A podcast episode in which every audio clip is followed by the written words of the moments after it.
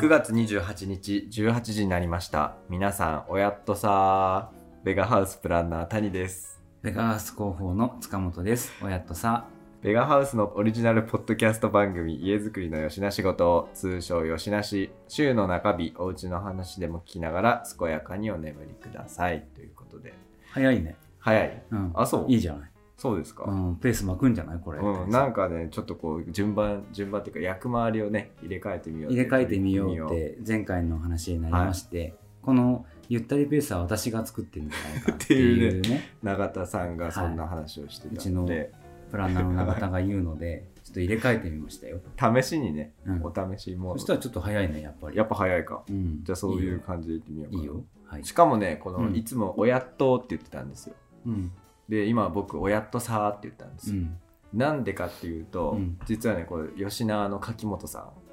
が言って吉野ての柿本さん。まあ、ベガハウスのね ベガハスタッフのはい柿本さんって いうう、んあのスタッフがいるんはでい。すけど、そうですねはい。えっと、その人がね「おやっと」って厳密になくないみたいないないない。なないのあれはだからあのうちの経理の小原さんっていうああ方がいらっしゃるんですけど、彼女がそのお友達とうん LINE とかするときに「おやっとさ」っていうのを「おやっと」って言ってるっていうだけの話で若者用語いやいみたやいな感じ年上ですよ そうだけどガリガリの年上でガすよリガリの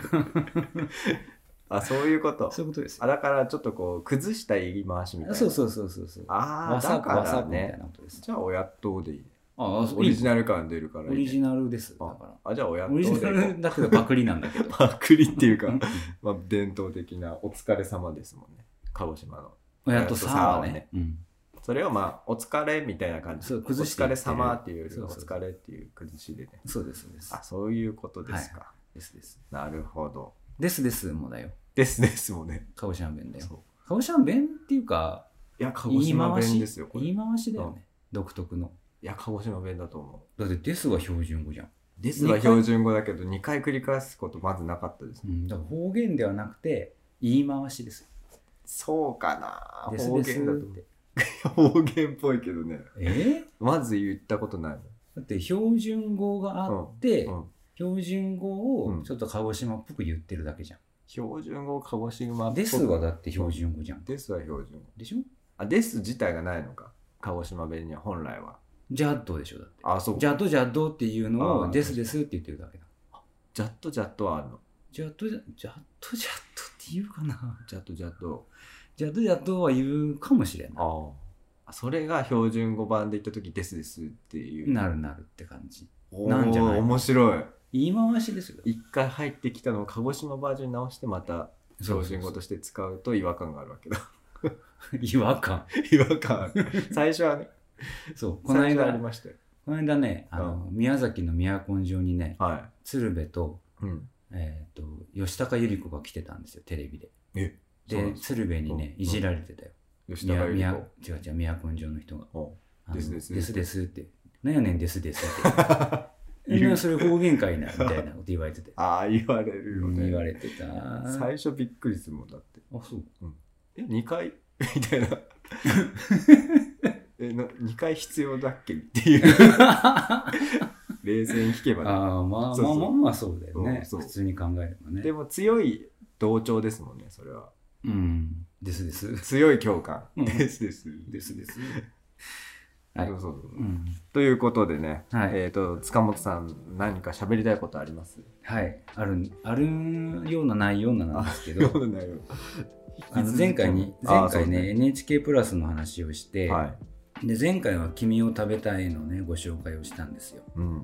でもうないんですもうないものう見れないんです NHK プラスよいやいや「君を食べたいは」あ期間限定なんだあれあれリバイバル放送だったので、えー、でそれで1週間あの NHK プラスに残ってたけど、はいはもうないんですい、ね、はなので今現在進行形で見れるい、うんで家づくりというか、まあ、建築の、はまあ、ちょっとした勉強にもなるうんという、このフルカフェ系いほう春さんの休日というのはをちょっとご紹介したいなと思ってはあおりはます、あはで、えっと先週までだと先週までの時に見たフルカフェ春さんの休日は、あうんうんうん別府の話だったんですちょっといいですか、いフルフルカフェって何古いカフェです。あ古いカフェのことフルカフェって言うんだうん。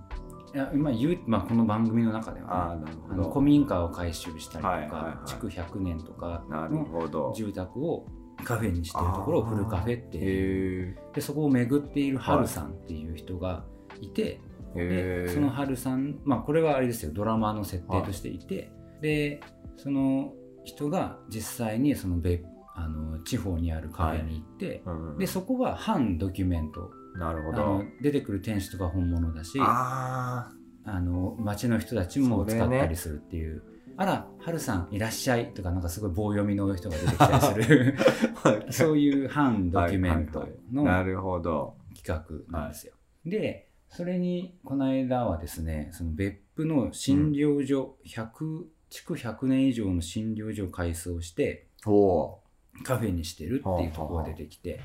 で、えっとね、この間先週見たのは、ーうんあの倉敷の美観地区にある、はえーそれは蔵を改装したカフェいおーいいですねでなんかその美観地区一帯の補修とか修繕とか、うんうんまあちょっと改修とか、はっていうのを担担当している建築家さんも出てきた。いうーんそう。で、倉敷にはね、は焼き杉があるんですよ。い焼きすぎうん、うはちいの住宅にもよく使われている外壁材焼き杉ですよ、ああはあいの表面を炭化させて炭状にしてで耐久性を高めているという焼き杉がはい倉敷の美観地区にもあるんですよ、あるかもねそこはね焼き板って言ってた焼き板、うんへえあなんかやっぱこのなんか瀬戸内のさ、はいあっちの地方のものですって聞いててもうちょっと私のイメージ的に言ったら、えー、と香川とかさ、はい山口とかさあっちの辺りの瀬戸内かなと思ってたそうねはいはら、倉敷にうもーん岡山ですね、岡山、うんうん広島のなんかこう沿岸部とかであるイメージはあったんですけど、まあ、それのつながりでそうだねあるかもねうんうん隣だもんね、うんうんうん広島そうでね、あのーし別府の診療所を改装したカフェの方で、えー、ともともとその診療所は明治時代に作らはいれてて、はいで、えー明治、まあ、その診療所を閉じてからは、うんその近くにあった宿のはい店主がそこを買い取って、はいはで宿舎にしてたんだってほう自分とこほのうスタッフが寝泊まりするところ、はでただもう宿も閉めますってなって、じゃあその診療所どうしようかってなった時に、えじゃあちょっと回収してカフェにしましょうってなったんだけいど、はいその宿はい要は本体が宿なのに、はいはい宿は潰すけどここは残したうっんていうのが、まあちょっと不思議な展開じゃないですか。はいでその時にそのカフェの、まあ、宿の店主が言われた一言っていうのがあって、まあ、誰に言われたかちょっともううんおお風呂入ってるかうらこれ見てる時ね出 たもう覚えてないんだけど出たこれ非常にいい言葉で、はえー時間以上の価値を生み出せないなら壊さない方がいいですよって言われたんだってい時間以上の価値を生み出せないなら壊さない方がいいですよそうだから診療所として使っておーなるたほそどうんうんの建物築100はい年はいはい明治時代の要はなんだろうちょっと西洋の文化も入ってきている木造の建物、うんだからなんかさちょっとモダンなはい佇まいなんですはよ、いはでその100年前の建築物いはいっていう以上の価値を、まあ、例えばそれ潰して駐車場にするとかだったらさ、はいはい価値減るじゃんどう考えてうも、んそうなっちゃうくらいだったら壊さず残しておきなさいって言われたらしくて、うんあじゃあ残しますってなったらしいなでするほどこれは素晴らしいねいい話でしょもうどこぞの鹿児島のあれにも通ずるあ話じゃないですか。 通ずるねねえあれ作ろうと思ったらもう相当大変ですよ相当大変でしょ、うんで。しかも歴史的価値も乗っかってくるわけでしょ。ううんもうね変えられないですよ。逆に何立てんのっていうね、ねそあのれ場所に潰してよ。うん、えらいこっちゃであれ潰してマンションでも建った日には私はもう鹿児島から出ていきますからね。もどうするマンションだったらう どうしよう。 どうす逆言った手前。言っちま ったでっかいまあそれくらいのこのねね憤、りだってことですね。なんかいろい ろこの何鹿児島のその建物もうん、やっぱ取り壊し反対の人たちがなんかこうねねえねえ動いたりしてるそうそうそうそのう結構活発ですよね今、うん、でなんだろうイベントとかもね、うんあそこでそう開催されたりねしてるので、イベントも行きたいですけどねう、ん土日だからね結構多いのはやそっうぱ、ねだから我々はなかなか行けないんですけどね指加えて見てるしかね 誰の言葉を 今 いやわか引んない用してきた の引用してない引用してないですいいですねでも回収すごくいいなと思ってうんやっぱりねこう昔のものを生かしながらうんうんなんかこう新しいものをこう入れ込んでいくというか、うんどう合わせるかってそのやっぱ持ち主のバランス感覚だったり、まあ、設計者のバランス感覚が反映されると思うんですけけど、その塩梅がいいとなんかこうやっぱき心地いい空間になるからそうこねう昔々に系統してもね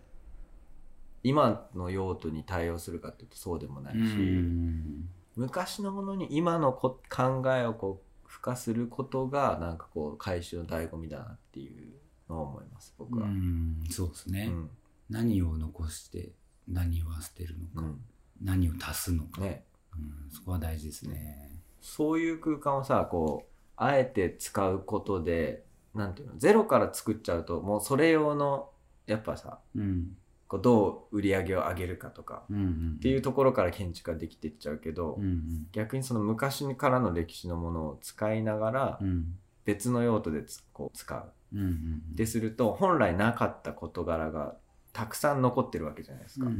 それをこうミックスする楽しさうんやっぱあるなとうんうん思ってますそうですねうんなんかねその倉敷の方はね、うん蔵を回収しててうんで蔵がね変わっててですね、はえー、と基礎の高さが3段階あるんですよいへえー、で一番低いところが漬物うんで2番目はもうちょっとシャワーを浴びてて分かんないんですけど、はい3番目の一番高い基礎のところは今カフェになってるそこあかーとこなんですけどうんそこは米蔵だったとえだからでそこがめちゃめちゃ広い大空間なんですけどあーうんそのくらいの規模の人間ーをうん、賄うためにおお米蔵があったんだなおーみたいなのがあってでここはねよ横にものすごいでかいり針うんうんうん一本物のはで、えー、とそのにプラスして、えー、と屋根に沿わしている、でかい上り針はいこれもあるだかうんうんうんらこのあの大黒針みたいな うんはイメージしいたら、はいはいそれそのあれがこの大空間を支えてるんですねみおーたいなだからちょっと建築の話も入れてくれるから面白いいねであと壁はあのなんだ柱のところに溝を掘って板をボンボンボンってはめていくあーはいはいはめ板はいはいの仕組みでやってると、はいでこれは湿度を調節するのにとても効果的だっていうことで、あだからやっぱ蔵のね、はうん、米を大事にしてたんだねみたいいなそうねそういうのも見えてくるみたいなだかおらそういうとこが残ってるああいいねやっぱそういうのが残ってると、であのやってることはそのカフェの中で出してるものは、そのえっと発酵食品おをうまく使ったなるほどあのあれ、まあ、例えば塩麹のはなんとかですよとか、それは何でかっていうとその一番基礎が3段あって一番下が漬物のいこう蔵だったんですけどそうはやってぜその代々こう漬物うんを蔵にししてまで漬けてきた文化があるから、漬物ってやっぱ発酵食品なんいで、はいはいそういうものを今にもちょっと伝えたいっていうことへでー今やってる店主の人はもうなんだろう代で言ったら孫とかさひ孫うんとうんかそういう代なんだけどその人は受け継いでそういうのをやってへーるとだからこうね白そう建物うもんいい具合に昔のものを踏襲残してるし、やってることもうん昔のことから引っ張ってきてるってい素う晴らしないかなかねいい、いい活動だうん、っていう僕もうすっごい発酵食品に今興味あるんですけど僕谷さんはねそう怖いんだよ 発酵食品研究を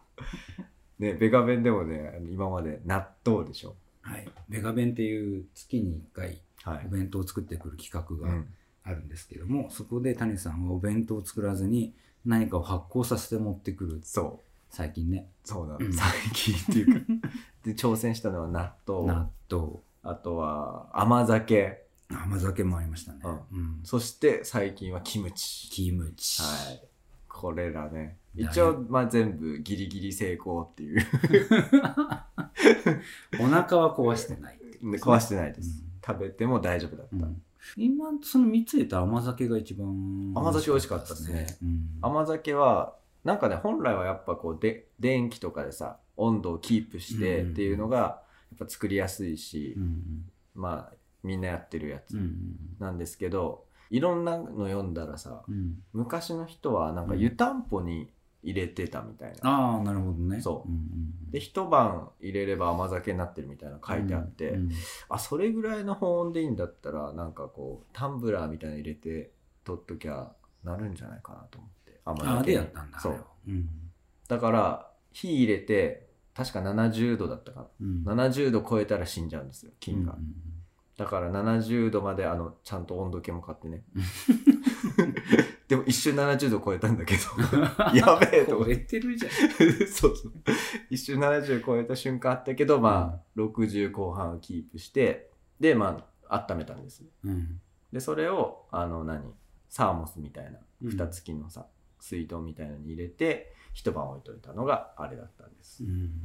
めっちゃ美味しかったねまあ、谷さんはなんか変な顔してたよ、最初の時。あれ、やっちゃったかなみたいな顔してたけど、うん私は、あの、いあの、嫁が割と甘酒作るおので、毎お日素晴飲んらでしいるあのあで、あの、どうぞそうだったね飲ましてみって飲んだら普通の甘酒でしそた。うだったよねあそう そう。 美味しかった。自分が飲み慣れてないの作ってるから 飲み慣れ正解の味がよく分かってないっていうなんねかカビ臭いんだけど、みたいな顔してたよ。そう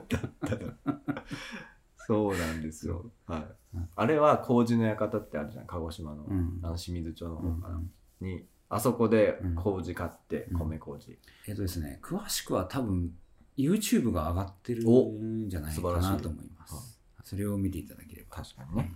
ということでということで、フルカフェ系春さんの休日のご紹介でございました。はい。この番組は鹿児島の工務店ベガハウスの一級建築士の谷と建築素人の塚本が家づくりにまつわるたわいもないこと、吉な仕事を約15分間話そうという家づくり系睡眠導入ラジオです。毎週水曜18時配信。皆さんからのお便りも随時募集中です。ということで、いいですよ。それでは本題に入りましょうか。いいペースいいペースで来てんのうん。時間配分も。ということで、じゃあ本題入りましょはい。う。えーっと、じゃあお便り紹介お。便り紹介です。じゃあね、結構送っていただいて、はい。ありがたいことに。立場を変えると、あれですね、こはいっちあんまやることな いね。だから逆に喋りたくなるでしょ。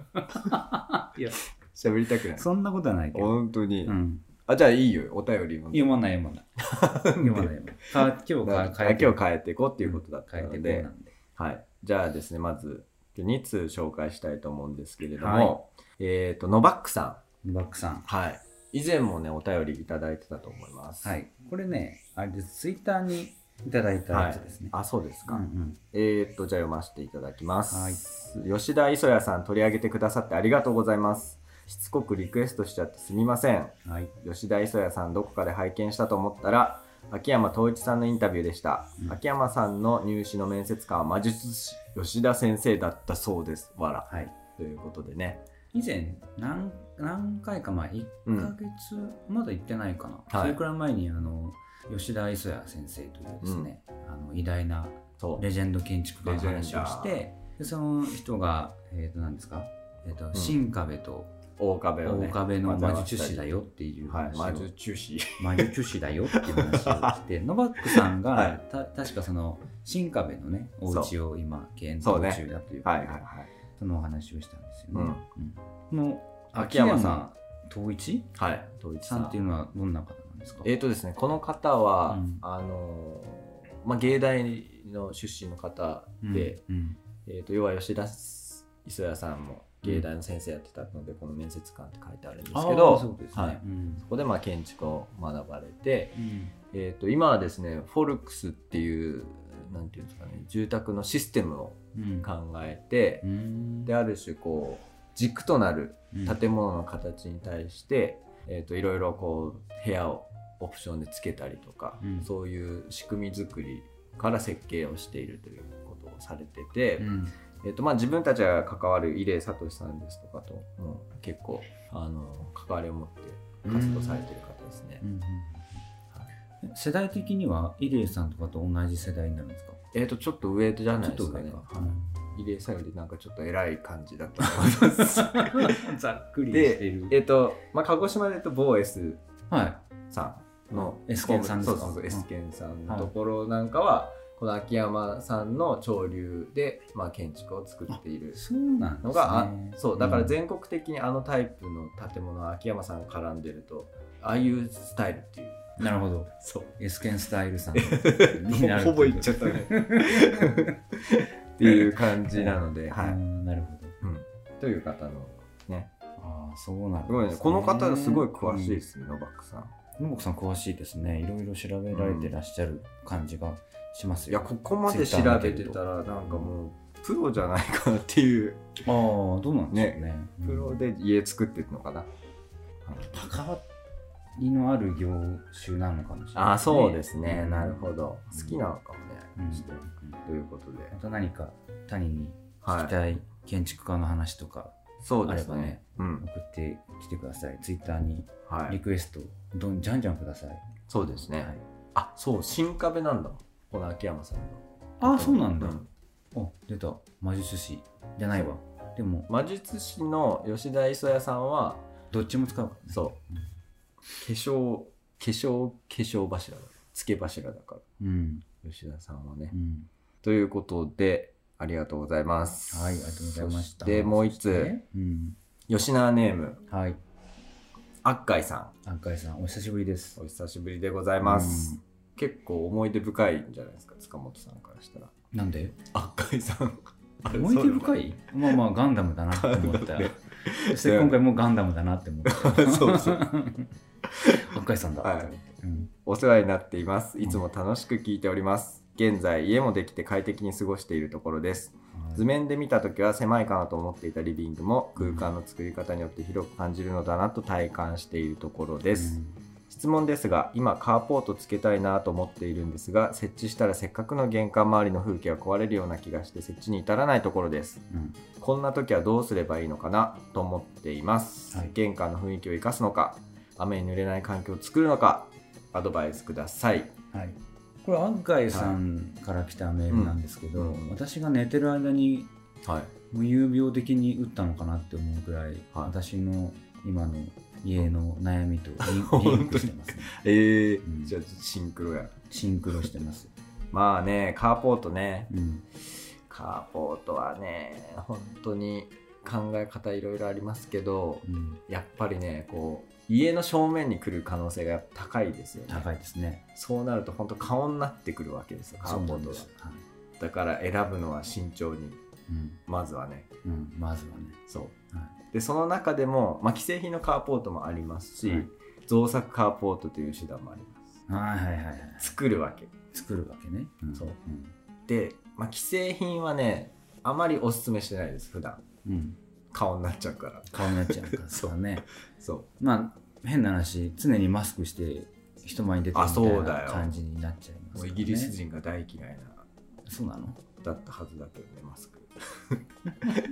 浅いあ知ま識りにでも浅いぞし。かもねなん あかこうまりにも浅いぞ。はそうですね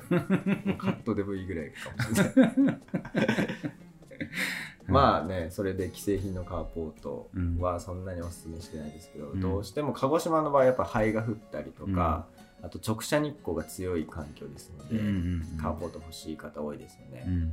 でこうん子育てしてたりするとさ、まあ私は私というよりも、うん嫁さんがですねやっぱりその家からはい玄関までもうほうん、まあ、言って数歩はいのは話だけど、い白い馬ねうん、数歩のね、ううんん、わかるけどうんタイトルしか出てこないからやめて はいはいはいやっぱ子供の乗り降りはいにとか荷物のあれ、積み下ろしとか考えるとはい言ってやっぱねその数歩の距離でもうん12分ないし345分くらいかかるんですよはいでその間濡れっぱなしということになってくるから、うんうんうんうんあんまりよやっぱよろしくない、はねという感じで気にしているそうなんだよね雨に濡れることをただそのた建てた時のあ考え方で言えうば、んまあ家の真ん前に家車止められるんだからカーポートなんかいらないよねはいだってカーポートってダサいじゃんってね話なんですスタートはそうだもんうんね、そうあんなさはいポリカーのさ、うん丸い屋根がさ、はいと鉄筋のさ太い柱がさ家の前にあったら嫌じゃんっうんていう話でつけなかった、はいでもやっぱ今欲しいってなってる、うんでも既製品はあまりいいのがない、はいさあどうするってどう感すじるなんですよねそうですね、うだからまああ既製品の中でもねあの屋根がポリカーボネートって言ってちょっと半透明のやつとかあったりするのと、うんあと折板って言ってこう金属の板をこう折って波板みたいあなーカクカクのあ板りみますたいな、ねはいうんっていうパターンがあるんですけど、んうん基本的にポリカーボネート製はね、うん台風時に屋根を飛ばす仕組みなんですよ、うんうん骨組みにダメージを飛んでて正解なんだよねそうあれはねうん骨組みにダメージを与えないようにうんで折半性のやつはあのー風圧力にも耐えるっていう考え方で作られているので、うん構造体もしっかりしているうと、んその代わりごついよねそうでその違いがまあまずあるんですけど、まあカーポートつけるんだったら造作を次にお勧めますまずうん造作そうスタートでできるんだったらビルトインガレージ1番うんでその次に造作のカーポートうんうんでそのもうどうしても既製品だってなった時は既製品に手を加えるうんうんっていう考え方、うちのキッチンと、まあ、似たような考え方です、そうですねシステムキッチンの幕板を変えてそう雰囲気を合わせるそうですねだからカーポートに、まあ、造作カーポートだったらさ、うんほんと柱の設計とか、うんあとはその天井うんの設計とかもできるし、なんかいろいろ工夫ができるんですよね、外観に合わせカーて。ポートってなったら何で作るの、スチール、まあ、金属、柱、金属、ん、あまあ木造でも作ろうと思えばできますそれなけらど、基礎からやるってことですか基礎からやる。ああなるほどね、はでも、既製品も結局、あの足元はコンクリートで固めたりするので、うん、ああまあそっか、、はいい、コンクリート部分は必か、要。うんうん、です。で、まあ、あ、そうか、あと一個パターンがあるとすれば、木造で小屋みたいのを作るっていう。はいはいはい柱も大きめの小屋そうです、そうです。まあ、それが一番コストかかるかな。うんうんうんと、造作カーポットが若干抑えられるかどうか、コスト的には。コストで言ったらうん。大きめの小屋はい。造作カーポーそうトだね。イメえーージ。規制に手を加える、えー規制はい。のの順順ですね番ですね。はコいス。トが高い順そうねですうんそうですよねどうする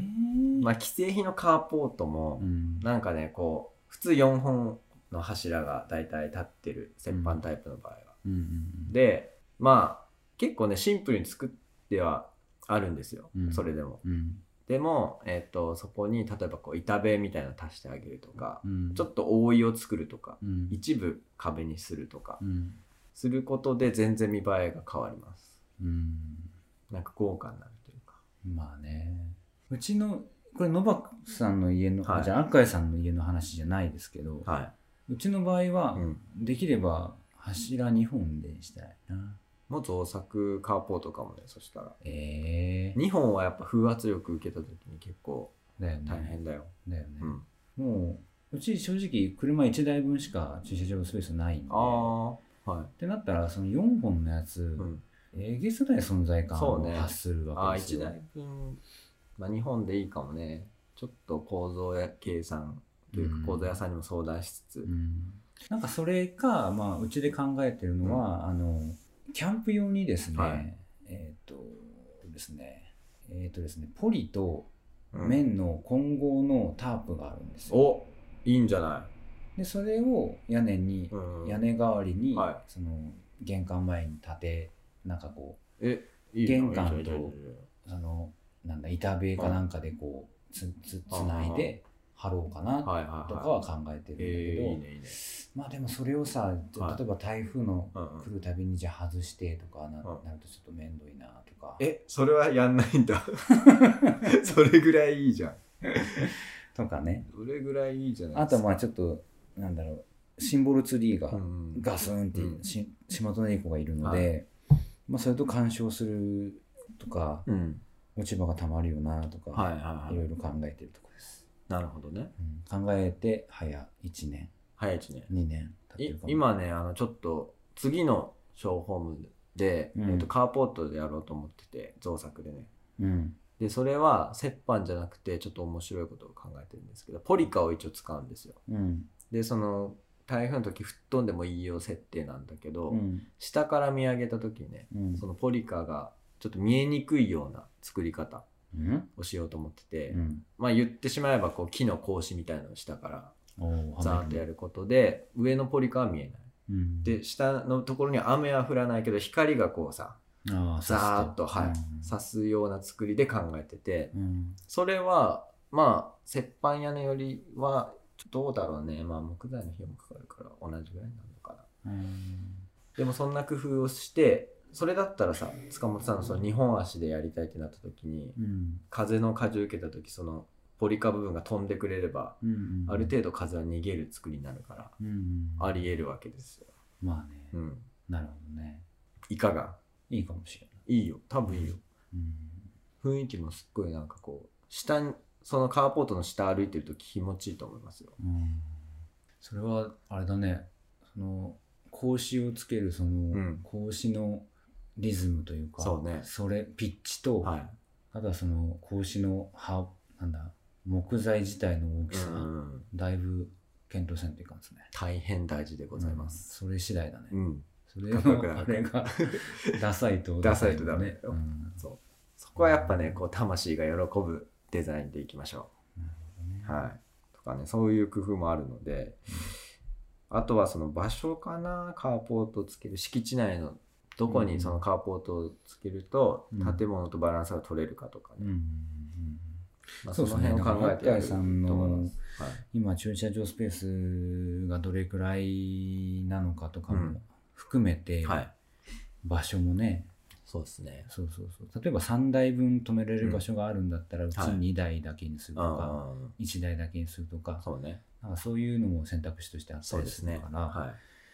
らやっぱおそうですねこう多分ねこうお願い、そのこっちで一人で悩んで、はいその既製品とかをずっと見てるよりは、今みたいにこう僕が谷と喋ってるみたいな感じで、その立てたところにちょっと相談してみるとかの方が選択肢は広がる気がしますね。い。だからこれも家と一緒でね、対話から生まれるデザインもあれば、うん、もう本当にひ独りよがりのというか、うん本当に感覚とかそういうところから設計を引っ張ってくる方法もあれば、うんうんいろいろあるんでね、うんうんやっぱ対話。これも対話や、結対話局や。な 結局はな。結局そうなんですよねあの、うん家もさ、うん。建てられないからお願いするわけじゃないですうか、ん。人にうん。中にはいるじゃないですか自分で建てちゃう人もうん。いる。ねなんか時々出てくるいるよだからそういう人たちは別に頼まなくていいかうら、ん。頼まあ、自分でやればいいんだけど、そうね建てられないから頼むうん。で私たちも建てたいからはいお願いしてねはいってそうそうそうそう言うわけですよ、ね、ギブアンドテイクが。ギブアンドテイクなわけですよ、うんだからまあそこでしか生まれないものを楽しむっていう話ですよね結局ねそうね。う、ん、だからジャズのセッションみたいな。青春みたいな、は一番いい風に言ったね 一番いい意味、それ最高の褒め言葉です。そうそうそいうやまあセそッショのン大事だなっちていょう。っとうんちょっとどうしてもここになんだろう金銭のやり取りがうんうんねうんどうしても発生するから、はいそこがちょっと見えにくくなってしまうんですけど、まあ、これも結局できないことをやってもらうっていうことの一部はい。野菜が作れないから野菜は買う、みんたいな話の一部なので、そ,、はこはやっぱ人間同士の会い。話をそうそ大事にしてほしいなという気はします。ねう。まあセッションっていうので意味ではさ、うんやっぱこう設計する人もとお客さんもだけど、うんそこに関わる別のスタッフとかさ、あと職人さんも関わってくるわけうんですそうよだ。よね。うんでそれがまあ頼む会社いくつか例えば酒屋さんだったらこの人、うんこの人この人ってある中の今回じゃあこの人って、うんなった時にそれもセッションなわけでうんじゃあそのお施主さんの思いを自分が聞いてうんこれを設計した時に、じゃあその職人が入ってくるんだったらどういう設計にしようってなるわけですよ。うんうん、それって酒屋さんのさ癖もあそるうからね。そうそれは本当にセッションでうんその時その環境でそういう選択をしたから生まれた建築になっていくから、うんうんそこまでこう味わいたい僕がって いう結局はお前かってういう、んまあまあまあまあ、そういうことなんです。まあ、理想言えばそれもおせつさんと共有できれば一番いいんですけどね。ねうん。そということですな。う。ということで、はい。あっかいさんありがとうございまし赤井さんどたうでし。たでしょうか。はえっい。と、ご検討していただいて、どんな感じになったかってまたはね、いはいお伝えください。そうですね。はい。じゃあそろそろ終わりましょうか。お終わろっかいやい やだ。今、私の役もやってくれた、そうそう そう、あえてうんうね。んなるほど。だよやめないんでしょどうせ え。どうせやめないんでしょ、ー。やめないです。 うん、いいよ。はい。僕喋りたいことある。何が喋りたい今の回今回は。見。て。んお、白洲雅子女子のそうで。本ですすかそれは。ほら。無印本。は無印ブックス、無印人と物そ12、白洲雅子う。はいという本ですね。そう、これシリーズでね、無印が出してて、うん。あのー、例えばね、これ今12番なんだけどう、ん。えっ、と、ラインナップ、柳宗悦、うん花森康則、ちょっとわかんない。 あ小津安二郎、おう佐野陽子、茨城紀子、えー、とあと秋岡義雄、伊丹十三うんとか、そういうおう映画いい監人督たちがが。二人も来たね、急に。そうなんですよ。で、うんこの無地ブックスね、あの、えー、とちょっとペーパーバッグみたいな感じなんですけど、うんページ数でいうと150ページぐらいあのー、まあ、読みやす薄いいですね文庫本、うんそう手に取りやすいすごくうんうんだからこういうなんか物にまつわる人たちのざっと知識を得たい場合にこれパッと取ればうんいい具合でまとめてくれてるんですうよ、ん無地ブックスさその谷さん、その表紙に押してあるハンコは何はい大山ケーブル駅あこれはね大山ハこンの間か神奈川にコはい。出張に行ってきたんですああ、言ってましたね。はい江ノ浦測候所っていう杉本博さんのうんあ、それで思い出した。うんあの、谷さんうんのうんお母さんうんからちょっとご指摘いただきましお何て、何 谷さんの出身地を何それ小笠原だっていじるのは、あの小田原の人にも小笠原の人にも失礼じゃないかしらとどうだろうねっていどううだ感ろじだうねっよてうんうん言われて、うん確かにちょっと そうなの小笠原の人には申し訳ないなと思って、ん今すいませんと小笠原謝の人ら謝らせてくださえい小田原のどうす人にとってうん私はちょっとそんなに嫌なこと言った覚えはないんですけど、もしかしたらうん小笠原の人はい聞いてらっしゃるかもしれないかや大ら丈夫でしょ私小笠原諸島 大好きですかはらいはいはい小笠原諸島のあの島ラー油ああね使ってますよね愛用してますので、はいはいそこをご誤解ないようどちらがどちらを下にしてるとかないので、まあ大丈夫だとはい思うんですけどででえっとね、そこでもらってきたのそうそうそうそこで、うんえっとあその江ノ浦測候所は次の日に行ったんですけど、うんその前入りしていて、うんその前入りした時に白洲雅子さんの旦那さん白洲二郎さんっていうね、うんあのーなんだっけな吉田茂のブレうんうんーンだったんですけどその夫婦がうん住んでいた家うんうんあがいたのはい、行ったんです。不愛想。不愛想うんはい。あ、知ってる。いことですねそう、え不愛想行谷さっんそて。れ知ってて言ってるんじゃなくてこんな今度鹿児島であ、そうそうそうそう。あるんだよ、それは最近知ったわけ。うんうん、メール変換で。メール変換でね、うんメール変換児で童文学館いや近え近代んまあまあいいやあるんですよ、ありますよね、と鹿に児かく島で。で、それは知ら、それは知らずに行った。うんうんまあそもそも白洲雅子さんはうん前から興味があったまあまあ、ね。そうですね。そう、話題にもいくつか出てて。で、不愛想に行った時にこれ置いてあったので、ここの、本のシリーズがあるのは知ってたんですけど、い一冊もまだ持ってなくて、うん。あ、これはいい機会だと思って買った。うん。それ、え、旦那さんはないの二郎さんうん。二郎さんはないですへね。ー。二郎さんはまあどっちかといえば政治的な方面でまあまあ活躍してるから、そうですねまあ無印的に言ったら雅子さんの方か。ねうん活動とかやっぱエッセイとかもたくさん書いてるし、雅子さんはね。。で、えっとそこの不愛想っていうところ行ってすっごい良かったですよ。それこそ回収なわけよ。まあそうだね。うんあそこだって、不愛想だって、もともと普通の農家のそ家を。うよくご存知で。ありがとうございます。だすけど、ごいそねれはあれだよ。うん。 なんで なんで名建築で昼食用の。出せたあのあ話そうかそこで得た知識。いやでもそれで得てるうんっていうことが素晴らしいですね。うんそうんうんう行ったわけ。うん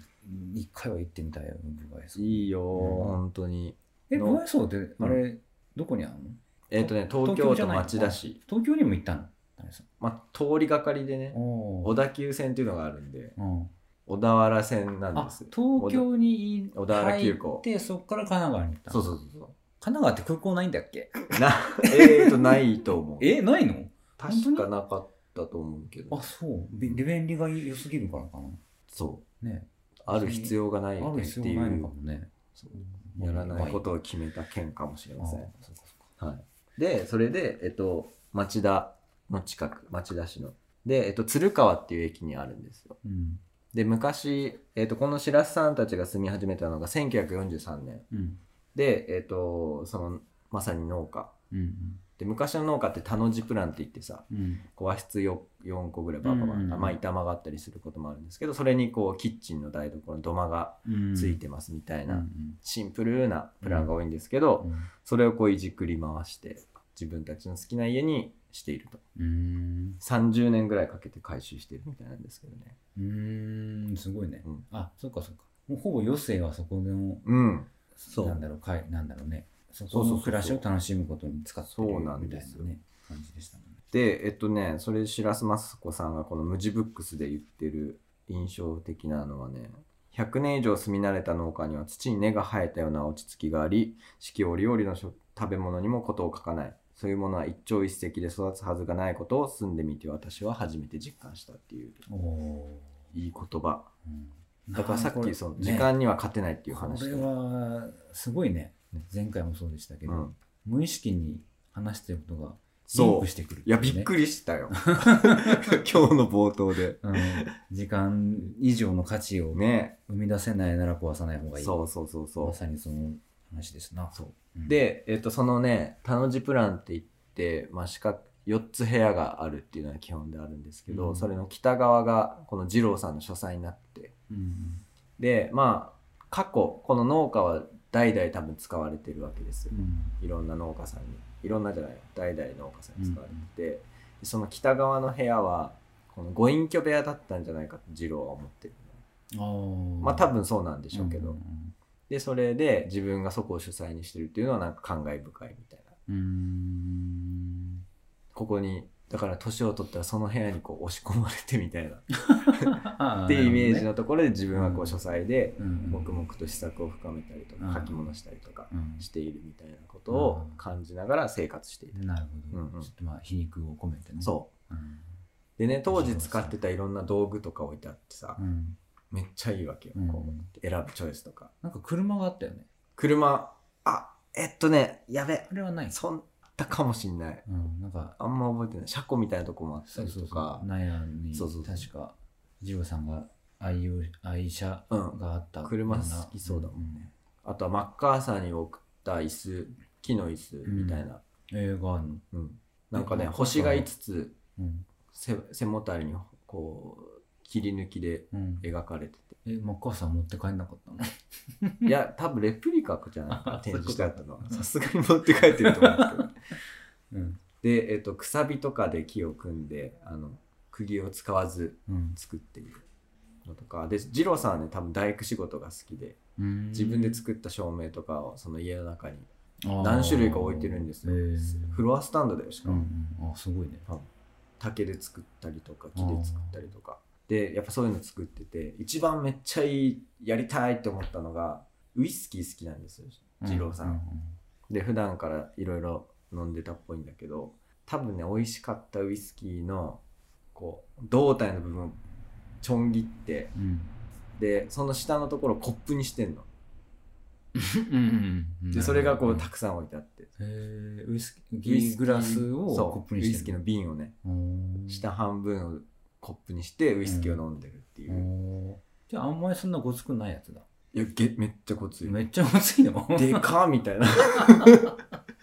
どれだけの量ウイスキー飲むのみたいなしかも深めだしね あーでコッキーの使ってなんて、えうんうんここんな感じですよ飲み口で分厚えいでもねなんか武骨でめちゃくちゃいい感じな、えしかもその瓶をあえて切ってさうん自分用にして気に入って飲んでるとか、うんなんかねすっごいこう僕は心が踊ったなるほどね そうまあまあもともとなんかこうウイスキーの瓶ってこう割とこうデコラティブといううんうんかあれだもんねこうだし装飾がしてあったりしていや意外とねそういう切り子じゃないやつだった、あ、本当。シンプルガガラスへー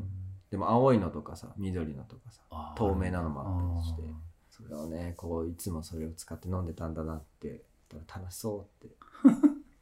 ワインの瓶とかもさ最近なんか面白い形の多くて、うん。それでちょっとやってみるのもいいかなと思あっーてコなるッほどプね作りを、はいそれすっごいこう印象深いんですけどまだ本当に喋りたいことはそれじゃないんえだ違うのだからその回収についてねこの白洲さんが無地ブックスいやもともとは、えっと、他のエッセイで書いてたのは無地ブックスでこう取り上げられてて、うんうんうんいろいろねその生活にまつわる動画が展示されてるんですけど、そこにねこう展示の一個として、えっと、ある文章がこう飾ってあったの壁にでそれはどっかのエッセイの引用なんですけどちょっとそれをこの無地ブックに載ってたので読みますね。うん。えー、っとですね、まあ、この家は30年かけて少しずつ直し、今もまだ直し続けている。うん。もともと住居はそうしたものなので、これでいいと満足するときはない。綿密な計画を立てて設計してみたところで、住んでみれば何かと不自由なことが出てくるう。ん。さりとてあまり便利に抜け目なく作りすぎても人間が建築に左右されることになり、生まれつきだらしのない私はそういう窮屈な生活が嫌いなのである。うん。というね。で、田の字型っていうシンプルな農家はいろいろ改造しやすいですと書いてあってう、ん。で一口に言えば自然の野山のように無駄が多いのであるうん。と。きちっと作ってない。るほどね。うん。で牛が住んでいた土間を洋間に直して、今県応接間にした。床の間のある座敷が寝室に。うん。隠居部屋が私の書斎に。うん。で、産室、まあ、解雇の部屋ですね。産室が子供部屋に変わった。うん。子供たちも大人になり、それぞれの家庭を持ったので、今では週末に来て泊まる部屋になっている。うん。あくまでもそれは今この瞬間のことで、明日はまたどうなるかわからない。うん。そういうものが家であり、人間であり、人間の生活であるからだが、原始的な農家は私の気ままな暮らしを許してくれる。うん。 30年近くの間、よく耐えてくれたとありがたく思っていると。うん。このさ、なんか全部詰まってんなと思って、この文章 に。そうですね。この間話したその、家に住まわされる、うん。うん。ああ、そうね。その住みこなし始めるはいはいみたいなところにも通じてくる話だうんうんうしん、そうですね。そう。で、けんその、谷さんが、う例ん。えばこれ家を作る時うのんうん。時にもね、ね。まあ大事なところだよね。なんか、そう。あまりにもきちきち作ってそうなんですよ完ね成度の高い家はそれはそれそう。で暮らしにくいといううんだからさ、こう、きちきちはしたいわけよ、僕うは。んうんきちきちするんだけどそれを感じさせちゃいけないっていううん、感じさせてまあまあまあまあ、うんそれさえだから気になるところがない家が作りたいのねそ最終的にはうん気になるところがないようにするためにこういろいろこう計算してきちきちやっていくんだけけど、うん最後はその手跡が残ってないといううんわかるうんうんいその意図なんだろう恣意的に見えないってことねそうそうん全てはうんうん私ごときのこう意識で作ってないですっていうスッと自分は引き引くんだそうね最終的にはねそうそうそう自分が見えてなくていいと思うんっててそれが心地いいっていううんでもこういう農家ってさやっぱ昔の人はうん自分たちで作ったりとかこう地元の人の力を合わせて作ったりしててうんしかも屋根がかやぶきだったりするんですよで昔はその地域の人で多分できてた農村で、うんうんうんでも今はさ、そうねなかなかできないから、うんなんかいろんな記事読んだりしたら京都からやっぱかやぶきの職人呼んだりしはいはいてはいわざわざやってますけど、うん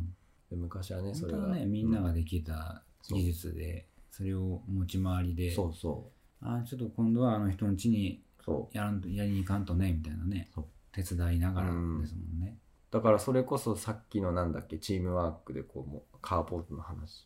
から、あれカーポートの話でしたっけうんなんかみんなが関わって作るものづくりっていうか、うんうん盛んの話したじゃないですか、さっき。うんうんうんあれな、何からだっけもうどうするし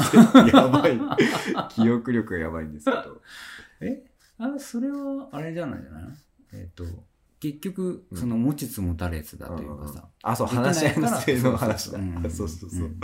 で、えっと、結局さ、建築家ってなっちゃうとさ、うん独りよがりで、うん俺の設計はこれや、みたいな。うん感じじゃんうんでも、例えばこの農村で住みやすいって白洲さんが感じてるのはう、ん例えばその地域の人がみんなでこう作って、うん誰が設計したぜとかうんそういうこう名を上げようとする人はいないわうけ、んでそれはあの、まあ、民芸でいう無名性っていうんですけど、うんうんうんうん誰々の作みたいのじゃなくて、うんうん自然と生まれてきたものうんでまあ建築もなんかそういう風にできるんじゃないかなっていうのをうんうん思っているのがさっきの話し合いの末にこうできたデザインとかさ、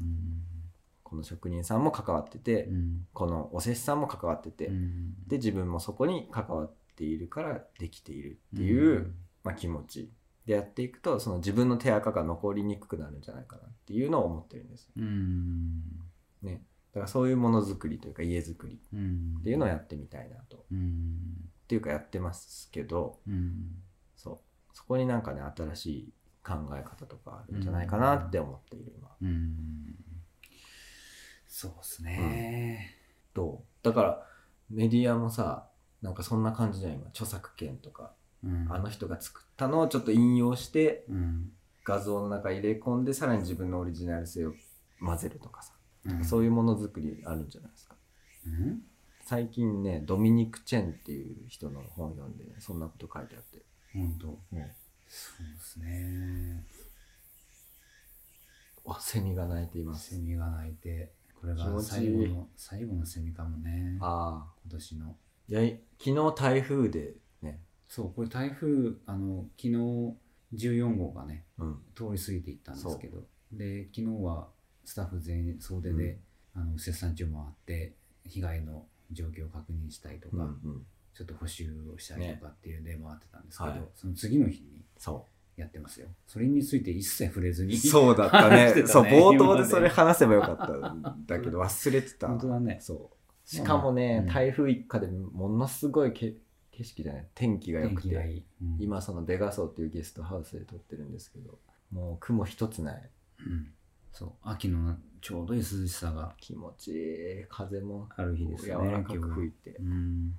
ということでどうなの時間的にはどうなの時間的にはまだ余裕はバッチリリですバッチリもう今終わってもいいっていもうう今段ってもいい階に来ております。はいなんかね、うんそうその作家性みたいなところでちょっと話ができたらよかったんだけど、うんなんかなんかね前回路頭に迷ったさ工芸についての話も、うんうんそこに繋がってくるんで、うん、まあ、今回のこの話をステップにうん、ちょっと発展させていこうかなとうん、思ってるわけです、うん、なんかねちょっと今まとまってないんですけど、うん例えばその三谷幸喜という人間がいたりするでしょ、はで今ちょうどねそれとは全然関係ないんだけいど、オリバーな犬っていうドラマをちょっと見始めていて、はこれ別に何のあの前情報も入れずに、うんふと気になって見はたドラマなんですよ。で主演がえー池松壮亮と,、えー、と小田切丈い、はでそれに含んで、えー、と永瀬また正敏と,、い、うん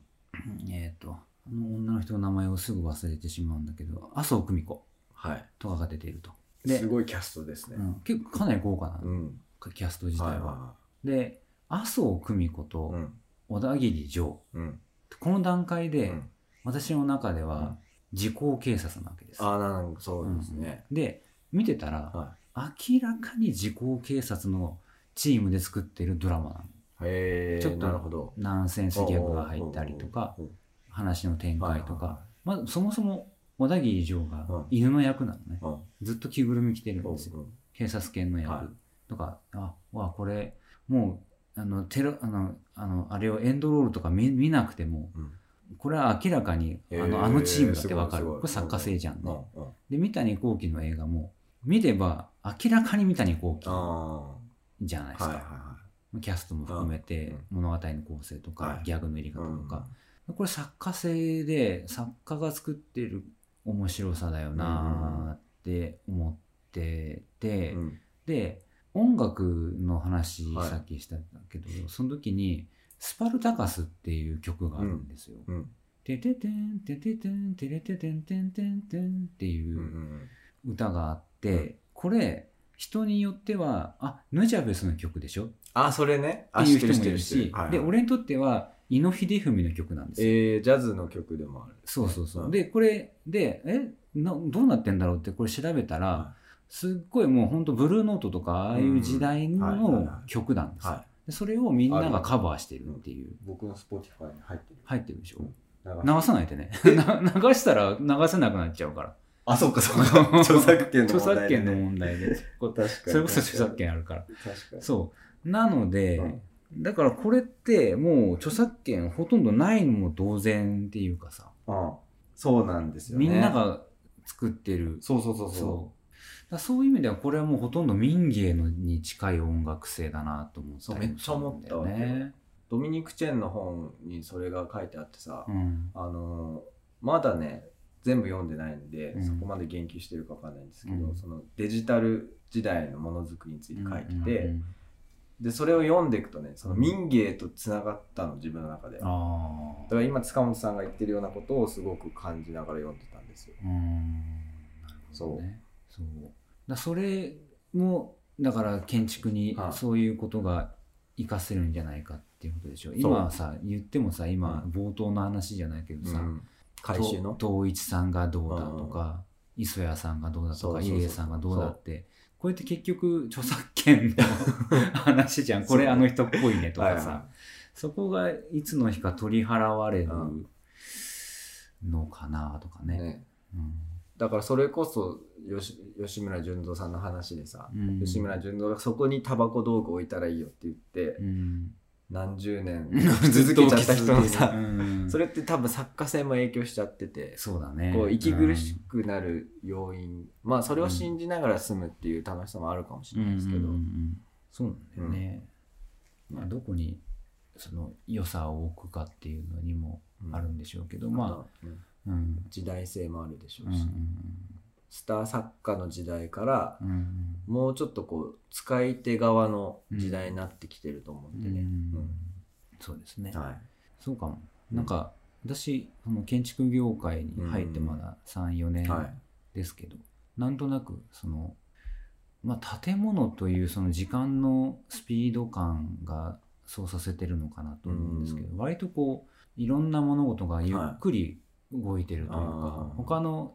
なんだろう世界の物事のあスピード感に比べなるるとほどね割とゆっくりなので、ほどね今そういう物の価値みたいなところで動いているものが、うんまあ、数年後数十十年後とかにやってくるのかなっていう感じが、そうですね、いずれそうなるんじゃないですかね、タ谷さんが言ってるようはいな無名性のそれもガンガンやっていくからやってこ僕らうやってこう